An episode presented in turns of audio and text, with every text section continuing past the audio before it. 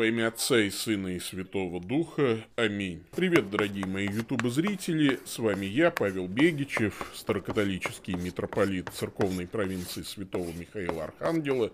И это 83-я серия программы «Самое важное. Жизнь Иисуса Христа». Мы с вами говорили в прошлый раз о том, как в разгар полемики с фарисеями, приходят родственники Иисуса, чтобы взять его. Но после того, как эта беседа в доме закончилась, Иисус не прекращает обличительные речи, обращенные к фарисеям.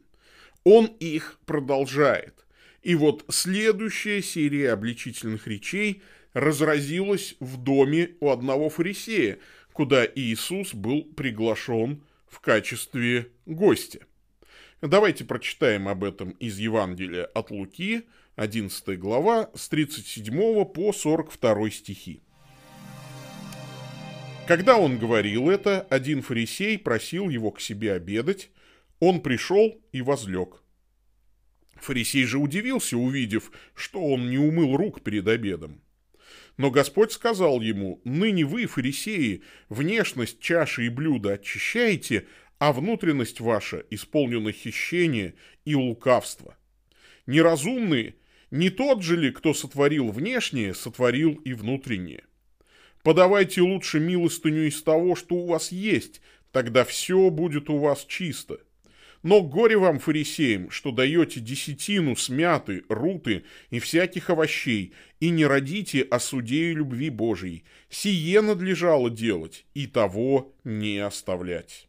Вот здесь Иисус бичует так называемые религиозные грехи. Дело в том, что есть такие грехи, которые людям неверующим практически не снились. Это наши специфические грехи, грехи людей, заявляющих о своей вере в Бога. Оказывается, на пути у верующего есть такие специфические грехи. О многих из них речь пойдет еще впереди, а позже Христос повторит эти речи ближе к концу своего земного служения. Но сейчас он вот здесь, в этом фрагменте, сосредотачивается на двух грехах. Первый из которых мы можем назвать разрушением цельности. Вот здесь фарисеи, лицемеры очищают внешность чаши и блюда, а внутри все это полно всякой мерзости. Интересно, что в Евангелии от Матфея в похожей э, речи Иисус говорит еще, что вы как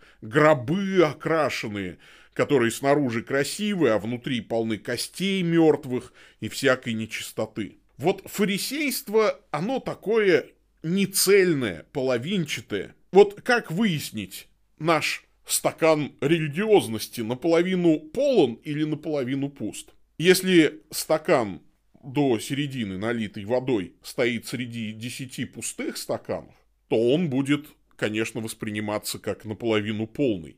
Все ведь зависит от окружения, от того, с чем ты сравниваешь. В среде атеистов и религиозный ханжа, эдакий тартюф, фарисей, он выглядит святым. Поэтому, кстати, ханжество превосходно уживается с неверием окружающих. Я помню, что когда-то еще я не был воцерковленным христианином, я был обыкновенным ханжой, ну, в подростковом возрасте.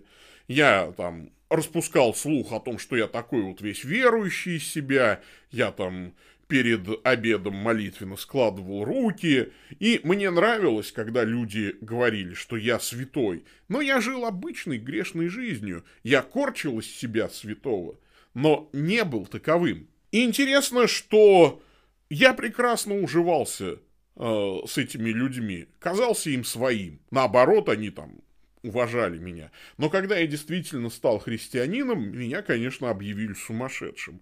И это парадокс. Когда я серьезно воцерковился, тогда они сказали, ну, как это сейчас модно говорить, ну, это too much, это уж слишком. Но вот если поменять окружение – если заполнить стакан до середины и поставить среди 10 полных стаканов, тогда будет ясно, что он наполовину пустой. При этом полупустой стакан будет как бы пыжиться все время и говорить, а во мне ведь тоже есть вода. И снаружи-то я хорош и чист. Только ты уже, к сожалению, треснул. Из тебя половина Божьей благодати уже вытекла, да, попроси Бога заделать пробоину, наполнить тебя, а если ты будешь козырять своей полунаполненностью, то опустошишься до конца и даже, может быть, распадешься. Вот у лицемеров все еще хуже. Они как треснутые сосуды, не могущие держать воды.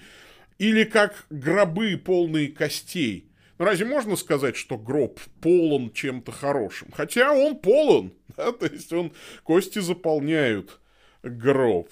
Но только это все мерзость. Из наполовину наполненного стакана можно хотя бы чуть-чуть утолить жажду, а если золотой чистейший стакан тщательно простерилизовать, а потом наполнить гноем, мочой, то пить все равно никого не заставишь. Вот на что похожи люди, фарисеи, утратившие свою цельность. Человек, который снаружи выглядит чистым, но не борется с греховностью, не чистит себя изнутри, похож на человека грязного, больного проказой, который гримирует свои недостатки. Можно, конечно, сказать, фарисейство – это красиво.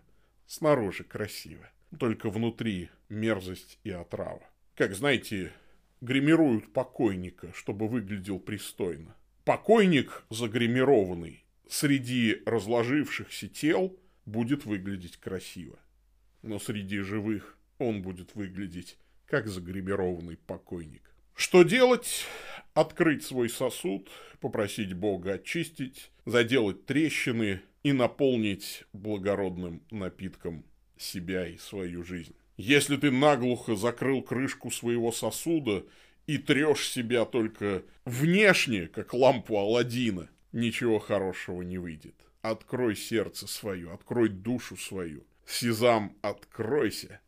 Душа, отверзись навстречу Божьей благодати. Но вот второй специфический религиозный грех, о котором здесь говорит Христос, это как раз вот подмена приоритетов. Да? То есть вы-то себя очищаете, но забыли ведь главное. А в чем состоит вот эта вот живая вода, которая вас должна напомнить? Вы даете там десятину с разного рода мелочей, смяты, аниса, тмина, но оставили важнейшее в законе суд милости веру. Сие надлежало делать и того не оставлять. Помню, в советское время у Аркадия Райкина была миниатюра про начальника, который никогда на работу не опаздывал, наоборот, штрафовал там подчиненных, но на работу там он как-то прибегает в последнюю секунду в женских туфлях, в костюме жены, и тут же ложится спать на стол, попросив, чтобы его не беспокоили. Но зато на работу прибежал вовремя. Он забыл, ради чего он приходит вовремя на работу. Не для того, чтобы спать на столе,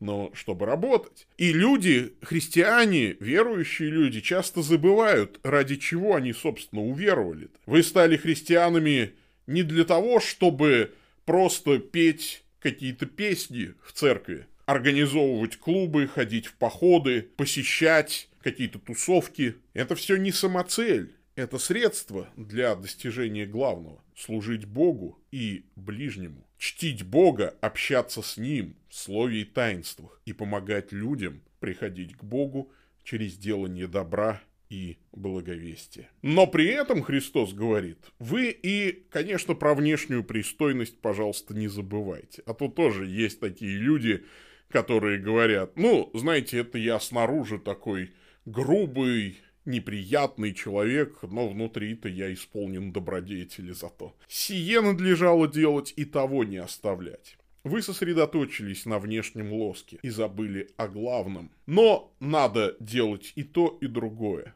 человеке все должно быть прекрасно. И душа, и одежда, и лицо, и поступки, и мысли. Так говорил Чехов, понимая, что на самом деле хочет от религиозных людей их Господь Иисус Христос. Боритесь с этими специфическими религиозными грехами, и да поможет вам Бог. Господь с вами.